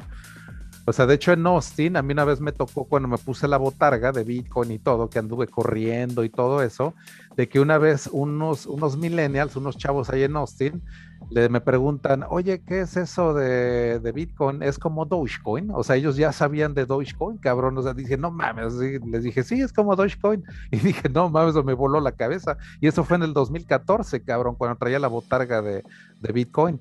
O sea, de que unos chavos te dijeron, no mames, Bitcoin es como Dogecoin, porque yo tengo Doge y la chingada. En el 2014, cabrón, afuera de un concierto de Lord, de esta cantante y todo. O sea, imagínate. O sea, ya decían, no mames, Dogecoin es ya más famoso que Bitcoin. O sea, en ese entonces. Entonces, los millennials les vale madre esa narrativa que del oro digital y la chingada. Y dicen el Dogecoin y dicen, ah, órale, ahí te mando unos Doge. Y, y así emana el dinero, ¿eh? De hecho. O sea, es la narrativa del meme, ¿no? O sea, es lo que ha hecho a Shiba y a todas las monedas de los perritos y Safe Tesla y Elon no sé qué mamada, o sea, es el mame, o sea, es la economía, y lo has dicho en otras sesiones que hemos tenido, es la economía del meme, ¿no? Y en un futuro es, se va a estudiar, ¿no? Como, como, sí, como los, los jeroglíficos egipcios, cabrón, que ahorita no les entendemos, ahorita vamos a ver los memes en 500 años, bueno, sí, estos pendejos, güey, cómo se comunicaban, güey, con, memes. la foto del perrito, ¿no? Que le da ansiedad y la mamada, güey. De una ranita llorando, el Pepe Frog y todo, güey, así cuando se los lleva la chingada, la cultura del rect, los renegados, o sea, es una mamada. O sea, y es que esa es la cultura, de hecho, meme viene de la genética y de Richard Dawkins. Entonces decía él, el, el, memetismo es como esa parte cultural que también se transmite, o sea, es parte como del DNA de la sociedad que se va copias, como copias características del grupo con el que estás. Exacto, que va metamorfoseando y todo. Entonces decía que es un meme. Ah, pues un meme es como un gene, o sea que de ahí venía la palabra, y ese meme es como esa memoria. Entonces por eso decía, los memes son memorias que te dejan, y esa memoria ahí se queda implantada. Y eso genera cambios en tu DNA. Entonces eso es lo, lo cabrón, de que en realidad esa impresión de ese meme genera cambios, porque puede generar un cambio de una decisión o algo. Entonces es bien relevante, ¿eh? o sea, el meme cuando lo analizas desde un punto de vista científico tiene mucha razón, sobre todo en este libro de Richard Dawkins, que es el que pues creó el, término y todo, ¿no? En este libro del gen egoísta, que pues lo recomiendo porque pues vayas uno de los filósofos que también son muy, muy ateos, ese cabrón sí es muy ateo, eh, eh, pero sí tiene unos debates también muy, muy buenos, ¿no? O sea, leer a Richard Dawkins sí es medio peligroso porque pues sí te puede hacer medio acá, ¿no? O sea, como que dudar ahí de, muchas cosas, ¿no? Sobre todo la gente que es muy religiosa, ¿no? Pero Richard Dawkins tiene pues toda, pues toda una bibliografía, bibliografía muy buena. Y ahorita estoy leyendo uno que se llama El cuento del, eh, del cuento del ancestro, de Ancestor's Tale, de Richard Dawkins, pero te hace una, un relato genético de todo el ser humano, así de, cómo se fue haciendo todo hacia atrás. Es como llevarte una peregrinación, eso lo dice Richard Dawkins, una peregrinación en el mundo de la genética hasta toda la época del nacimiento de la, de, hasta donde nos lleva la ciencia, o sea, hasta la época del precámbrico y todo eso. O sea, haz de cuenta que se va en las ramas de la genética y en el tiempo, cabrón. O sea, haz de cuenta que en este libro lo que hace es decirte, estamos en el antropoceno, ¿no? Que es la, la, la, época actual del, del, Homo sapiens y la chingada y todo. Y de ahí se empieza hacia atrás, cabrón, el Neandertal, el Australopithecus, y empieza a analizar cómo vivían esos güeyes, o sea, haz de cuenta de dónde viene esa parte, ¿no? De dónde venimos, o sea, esos primates, esos, esa parte genética bien cabrona, de tal manera que luego se va a otras ramas de la genética y analiza a otros organismos, hasta analizar hasta conchas marinas, cabrón, jirafas, eh, orangutanes, pero a nivel genético y te ya va, te va dando esa correlación del árbol de la vida, cabrón. O sea, está bien locotrón ese libro, ¿eh? Sea, es de Richard Dawkins y se llama eh, The Ancestor's Tale, se llama el, libro. Y está bien denso, cabrón. Sí, son como 500 páginas, pero está la neta de esas que dices, puta. Y lo divide en esos libros de que cada uno de ellos cuenta un cuento. Se hace cuenta que el Homo sapiens te da ese cuento, el cromañón, todo eso te lo va dividiendo como qué historias cuenta cada, cada uno de esos organismos y dices, verga, o sea, no manches, o te, te rompe de veras la, la, la, la, de cómo viene el árbol de la vida, porque por ejemplo los pulpos, cabronas, para darte una idea, esos cabrones, los, los cefalópodos, que son esos cabrones, se salieron de ese árbol de la vida hace más de 400 millones de años. Entonces ellos como organismo viviente están bien raros, cabrón. A lo que voy es de que ellos tienen neuronas en sus tentáculos, cabrón. Esos los pinches eh, eh, pulpos pueden hasta como que razonar con los pinches tentáculos y la forma en la que cambian su, su, su tejido de piel es en una madre que tienen como cristalino, tienen cristales en su pinche piel, cabrón, de tal manera que se pueden camuflajear a voluntad, cabrón. O sea, está, es lo más alien que tenemos en nuestro planeta, cabrón. O sea, lo más parecido a una forma de vida alienígena son los pinches pulpos, cabrón. O sea, si los pones a estudiar, yo leí un artículo así de ese estilo que te vuela la cabeza, cabrón. Nada más un solo organismo, cabrón. De decir, ya cuando lo analizas y de que te das cuenta de lo diferente que es, cabrón. Pero a nivel genético, también compartimos, cabrón. O sea, en serio, o sea, tenemos esa parte genética que tú y el pulpo tienen ese tronco común, es a lo que voy. Y es lo que te explica Dawkins en ese libro, cabrón. O sea, hasta el ancestro más antiguo que tenemos son ahí, son, son familiares de nosotros, cabrón, a nivel genético. Un pinche pulpo, sí tenemos ah, algo muy similar. Pero muy raro, cabrón. O sea, los ojos tal vez, la estructura ocular o algo, pero muy antiguo, cabrón. O sea, son parientes de los humanos, pero de una manera muy antigua, cabrón. De la, cuando el planeta era muy, muy diferente, cabrón. Pero Richard Dawkins te da una explicación bien, bien chingona, la verdad. Ese, de, ese güey de veras es de los que sí recomiendo, eh, la verdad. O sea, teorías de veras chingonas, cabrón. Richard Dawkins. Entonces. Ahorita que eh, platicabas de Homo sapiens que te acaba de llegar. Eh, eh, yo también hace mm, como el año pasado creo que leí Homo sapiens y habla también de esto, pero solamente ve la línea humana, no, no todo esto que nos platicas de los pulpos y habla de esa historia. Está perroncísima también. Hay una parte del principio que te habla que lo que nos hizo diferentes es que como éramos muy débiles, pues no podíamos ni siquiera cazar, éramos las presas, éramos en la cadena, éramos en la cadena alimenticia, éramos el más débil. Entonces lo que éramos éramos una especie carroñera, pero cuando mataban un animal, un depredador, pues primero el animal grande se comía la carne, después llegaban los ah, de los carroñeros a comerse la poquita carne. Y después llegaba nuestros antecesores al Homo sapiens y ya nada más estaban los huesos entonces lo que hacían es que rompían el hueso y se comían lo de adentro, el tuétano. Y en el proceso descubrieron el tema del fuego y entonces ponían a calentar los huesos porque era más fácil comerse el tuétano y a nivel genético ese hueso, esa médula ósea, la empezamos a comer y fue lo que empezó a generar una transformación a nivel celular y en nuestro cerebro. Entonces está perrón esa teoría.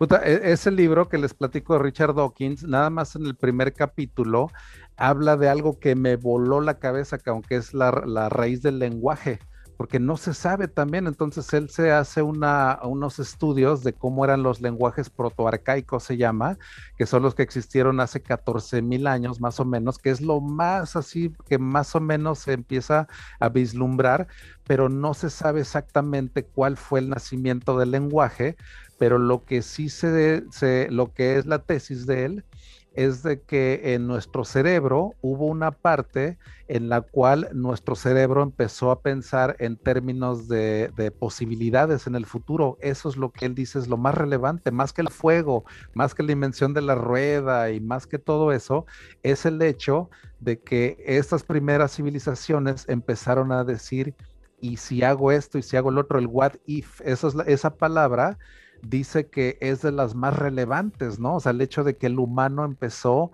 a razonar y a planear, eso es lo importante, porque de ahí es donde, según él y las teorías de lingüísticas, es de donde ya se empieza a dar esa parte del lenguaje. O sea, en cuanto el cerebro tuvo, esa parte de empezar a decir, ay, cabrón, o sea, ¿qué pasa si hiciéramos esto? O sea, el hecho de, razonar nos empezó a dar esa parte del lenguaje, que eso también transformó muchísimo a la civilización, ¿no? Entonces habla ahí de las raíces del lenguaje de una manera que te vuela la cabeza, cabrón. O sea, yo subrayo mucho los libros y tengo unas partes ahí subrayadas de ese primer capítulo que dices, no mames, a mí se me hace súper interesante, ¿no? El nacimiento del lenguaje, o sea, de dónde vienen el primer lenguaje no se sabe porque pues no hay así como que en realidad algo certero, no hay una escritura, nada. La escritura, de hecho, se inventó mucho después. O sea, lo, más antiguo que tenemos en escritura, ¿no? Cuneiforme y todo eso, tiene como cuatro mil, cinco mil años, que son esas tabletas cerámicas que se encontraron en la Mesopotamia y todo eso, pero el lenguaje es más antiguo, cabrón. Entonces no sabemos todavía hasta dónde chingados vienen los primeros lenguajes que hubo en la, en la, en la era de la humanidad. Y eso se me hace súper interesante, ¿no? Porque si hay estudios muy, muy buenos de dónde viene el lenguaje. Entonces, increíble. Eh, eh, ah, metiendo el lenguaje con el meme, el meme es mucho más viejo de lo que creemos porque precisamente habla en Sapiens de que el chisme fue base para la sociedad porque un mono con otro mono con un sonido podría decir que había un león o una amenaza, pero un sapiens podía decir con sonidos que había un león abajo en el río y lo vio hace una luna. Entonces ya había temporalidad, ya había espacio y ya había peligro. Entonces ya con sonidos se podía transmitir una idea más fácil.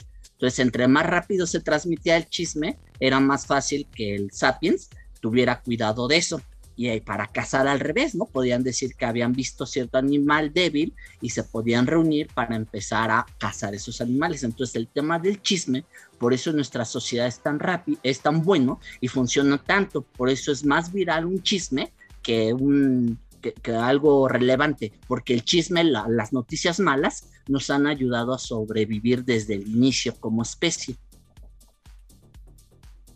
Súper interesante, la verdad, todas esas teorías, te digo, de cómo, o sea, transmitimos las ideas, es súper interesante, ¿eh? o sea, así como suena de sencillo, la transmisión de ideas es algo sumamente relevante para una civilización, o sea, el hecho de que lo podamos eh, hecho a través de oral, o sea, el lenguaje, es sumamente interesante, ¿no? Eso creó, según este de, de inteligencia artificial, Max Tergan, la vida 2.0 porque la vida 1.0 es la que no puede transmitir el conocimiento con, generaciones. O sea, haz de cuenta que con lo que nacen, ese conocimiento, con ese mismo se mueren, cabrón. O sea, esa es la mayoría de todos los animales que hay en el, en el reino animal, a excepción de los humanos, que pueden acumular el conocimiento de todas las generaciones pasadas. Y eso es increíble.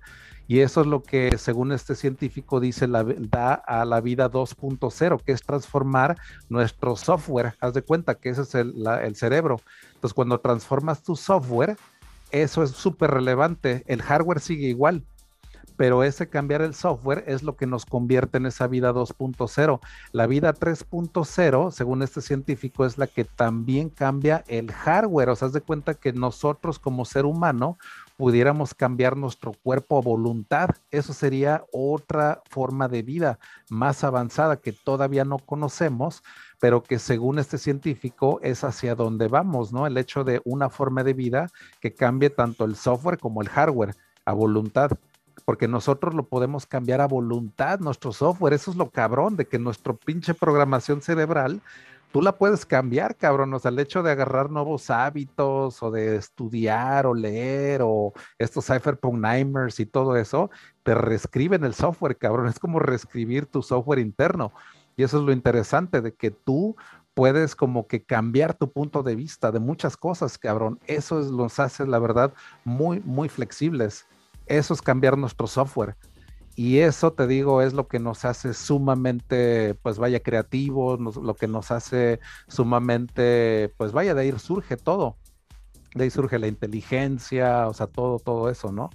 Entonces sí es importante darnos cuenta de que la transmisión de ideas es bien esencial. O sea, eh, por ejemplo, el hecho de que llegáramos al hecho de hacer una transmisión de ideas a nivel telepático, eso también sería otro paradigma, cabrón. O sea, el hecho de esos implantes neuronales y todo eso. O sea, el hecho de que nos transmite, eh, que ahorita por internet nos estemos comunicando, ya es como una transmisión medio telepática, ¿no? O sea, es, lenguaje, pero a, final de cuentas sí es con la distancia y todo eso, ¿no? Pero con la, con los estos implantes neuronales, se planea que lleguemos a una transmisión de ideas completamente ya, que ya no esté basada en el lenguaje, ¿no? O sea, que ya nos podamos transmitir ideas de manera directa, ¿no? Y eso estaría, pues, increíble.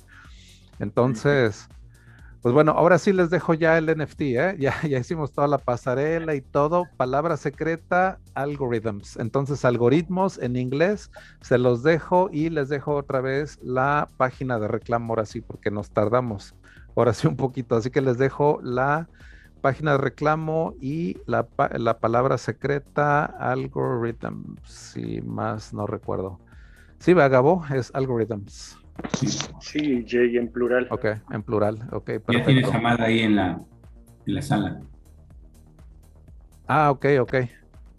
Vamos a, a, a pasar aquí a al, mero, el mero master chingado. El Cypherpunk de Cypherpunks también, ¿eh? Bueno, ahora sí vamos a entrar dos Jedi aquí a esta sesión. Así que se va a poner muy bueno esto, ¿eh? Ya llegó aquí mi estimado Matt Crypto también. ¿Cómo andan? ¿Cómo andan? Gracias. Oh, mi estimado Matt, ¿cómo andamos? Qué milagro. Qué milagro es lo que yo digo, caro, ¿no? ¿Dónde andas? Te das mucho desear y todo. Te freseas, güey. No, soy tan nocturno, yo soy un dormilón. Ah, órale, órale. ¿Y ahorita sí traes la batería o andas en otra parte del mundo? ¿Dónde andas? Sí, no, ahorita pues, me desperté de una siesta apenas y, y ando, ando aquí en la Ciudad de México. Órale, órale, no, chingón. Hoy te tocó el temblor, güey, por allá. Sí, cabrón. Oye, se Por puso suerte, cabrón, ¿no? pues, sí, por, por suerte no estoy como cerca del centro. Igualmente se sintió bien fuerte, la verdad. Sí, cabrón. La verdad es que sí, le fue un buen susto, cabrón. O sea, el epicentro en Guerrero y pum, cabrón, pegó al DF, Acapulco, dicen que sí le pegó gacho y todo, ¿no? No, aparte fue la misma fecha, el 7 de septiembre, que en 2017. Ujú, ujú. Así que para el 19 mejor agarra un boleto o algo, cabrón. Que- Dicen que también eh, este, en el 85 también tembló el 7 de septiembre. Sí, cabrón. pero no fue tan fuerte. Pero, Y justo es como fechas este, como judías de año nuevo judío. O sea, es- son como fechas súper místicas. Bien Wow. cabalístico el pedo, güey. Así de Yo que- digo que el 18 te, te- te vayas así como que pelando, o mira, mínimo te metas sí. unas croquetas en las bolsas, güey, para que te encuentren los perros, güey, para que te encuentren en putiza, güey. No, no, en, do- en 2017 justo estaba viviendo yo en un, un departamento ahí en Condesa y me tocó el primer este, temblor y se sintió culerísimo, culerísimo. Y justo se venció mi, eh, mi renta ahí y me salí y luego fue el temblor de 2000, del 19 y el edificio se cayó. Ah, no mames, o sea, se cayó, verga. fue de los que se los llevó Una la chingada. después, o sea, 15 días después. No mames, no, es que la verdad hubo muchos, este, así edificios que sí ya están como que aparte los condenaron muchos, ¿no? O sea, como que ya estaban Sí. tan resquebrajados que ya la gente ya no pudo regresar después del temblor y todo. Sí, no. Justo fui hoy a la Condesa y está todo a la venta, casi casi. También. Sí, es que está bien sensible toda la Roma, la Condesa, todo eso. O sea, no sabes ni para cuándo, cabrón, esa madre. O sea, está muy endeble todo ese pedo por allá. Y que- Sí, güey. Oye, y este, ¿y qué onda? ¿Sí sigues haciendo pues así lo de los parachains? ¿Cómo ves esa Claro. onda? ¿Verdad? Es una cátedra, cabrón, de cómo está ese Pues ya ahorita, ya- ahorita ya se empieza a hacer más ruido los proyectos porque pues, bueno, específicamente uno le ha ido de huevos. O sea, bueno, ahorita están sucediendo en Kusama, ¿no? Las parachains. Simón. Hay rumores de que las de Polkadot vienen en octubre o algo así, pero no, nunca dan fechas porque pues se fijan antes en la tecnología que, que en entregar fechas, ¿no? Pero en Kusama ya hay siete parachains que ya, ya tienen su lugar y pues toda la gente ha estado bloqueando sus Kusama para recibir tokens. Y la segunda específicamente que ganó su parachain, que es Moon River, por cada un Kusama que bloqueabas, que en ese momento valía 300, 400 dólares. Supongamos que 400. Ujú. Por cada uno que bloqueabas te daban 14 Moon River. Que ahorita Ujú. 14 Moon River, o sea, ahorita me fijé, está en 450 dólares. Entonces, literalmente por cada 400 dólares que bloqueaste, te daban 6.300 dólares. Oye, y esta de Moon River, eh, nada más para más o menos entenderle, es una de las parachains que va apuntando a darle chingón a DeFi y todo ese pedo, ¿no? O sea, Sí, o eh, sea, Moon River es de las que van. Es, es Ethereum, pero para, para Kusama. Entonces, Ah, ok, ok.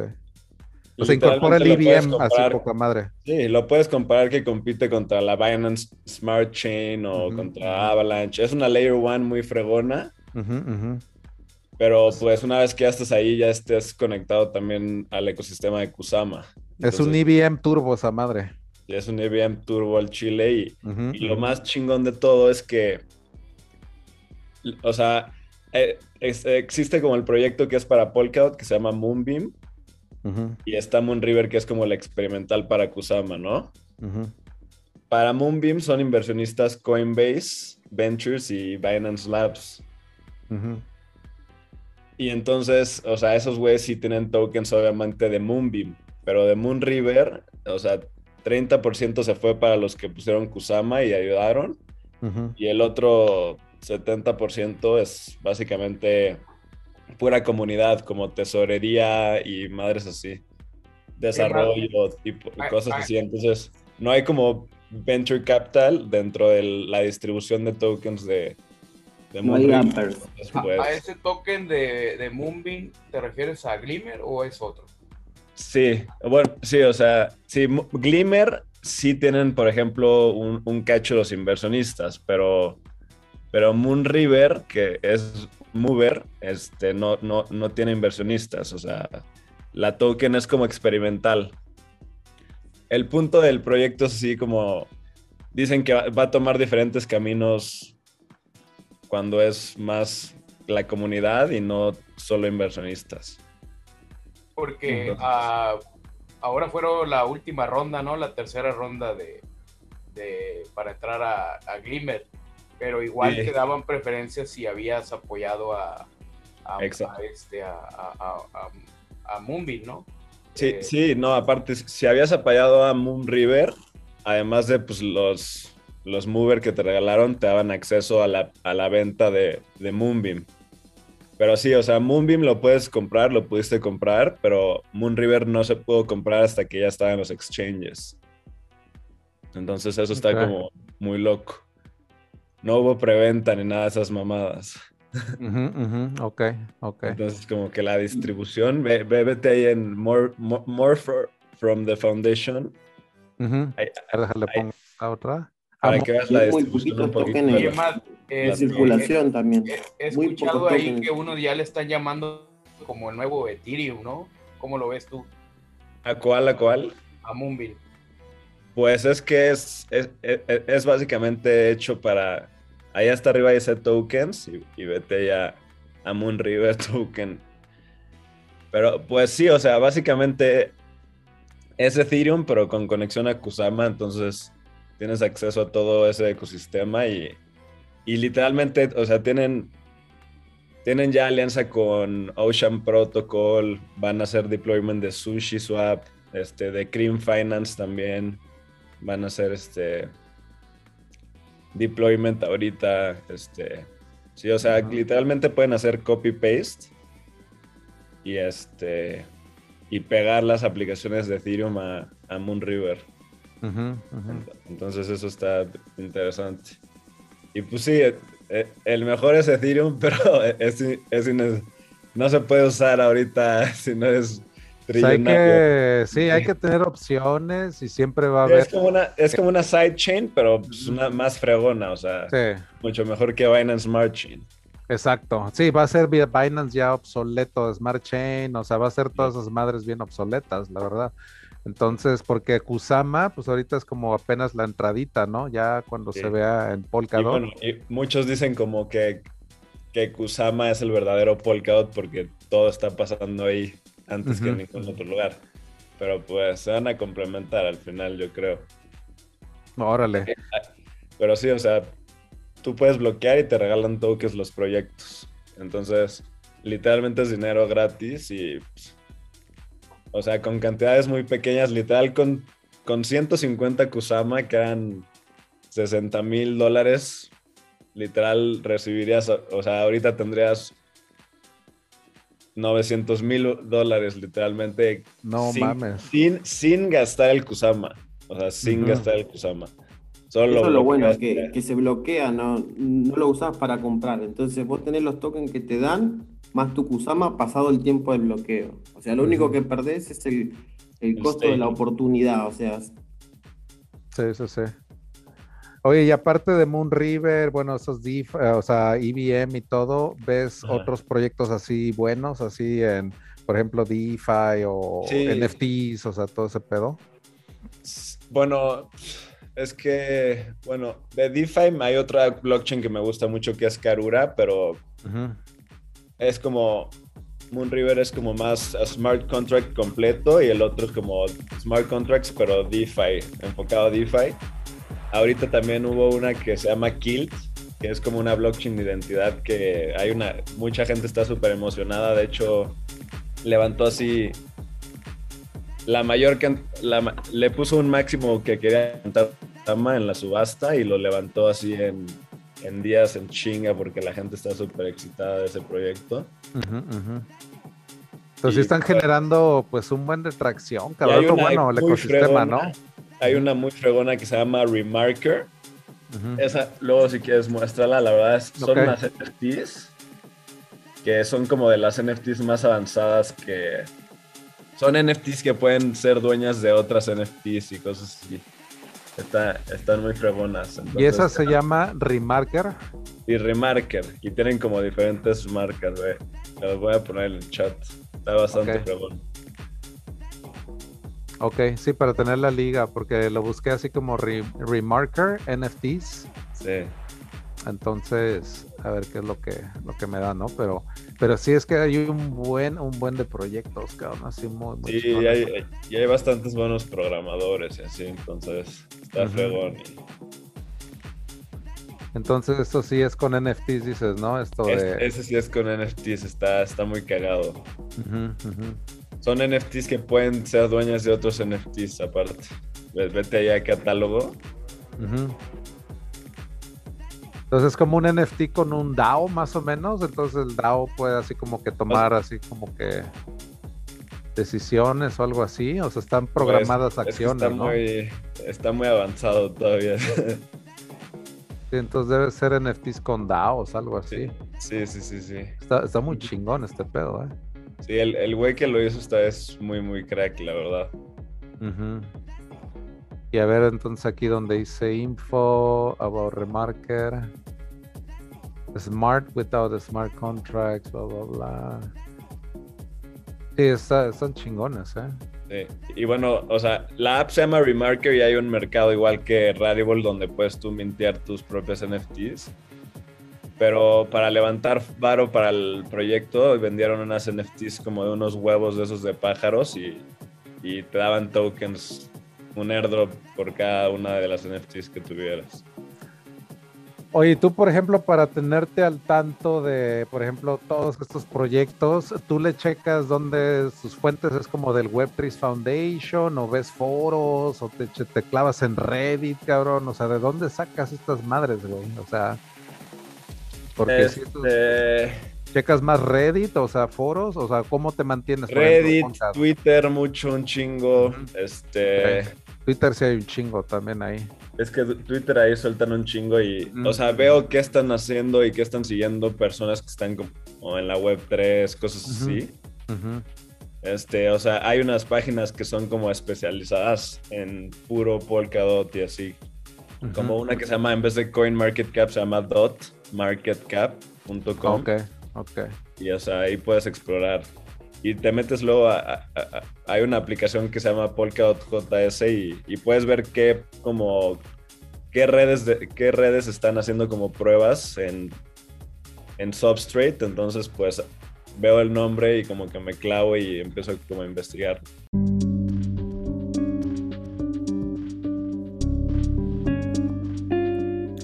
Hemos llegado al final del segundo capítulo, así que si quieres seguir con la conversación te recomiendo buscar ahora el capítulo 3 del volumen 37. Yo soy Yeye Campuzano y me despido esperando que les haya sido de su agrado y no olvides sintonizarnos cada viernes por la noche en nuestro streaming por YouTube Yeye Campuzano, así como nuestro canal en Twitter. Esto fue Cypherpunk Nightmares, el podcast más futurista del planeta.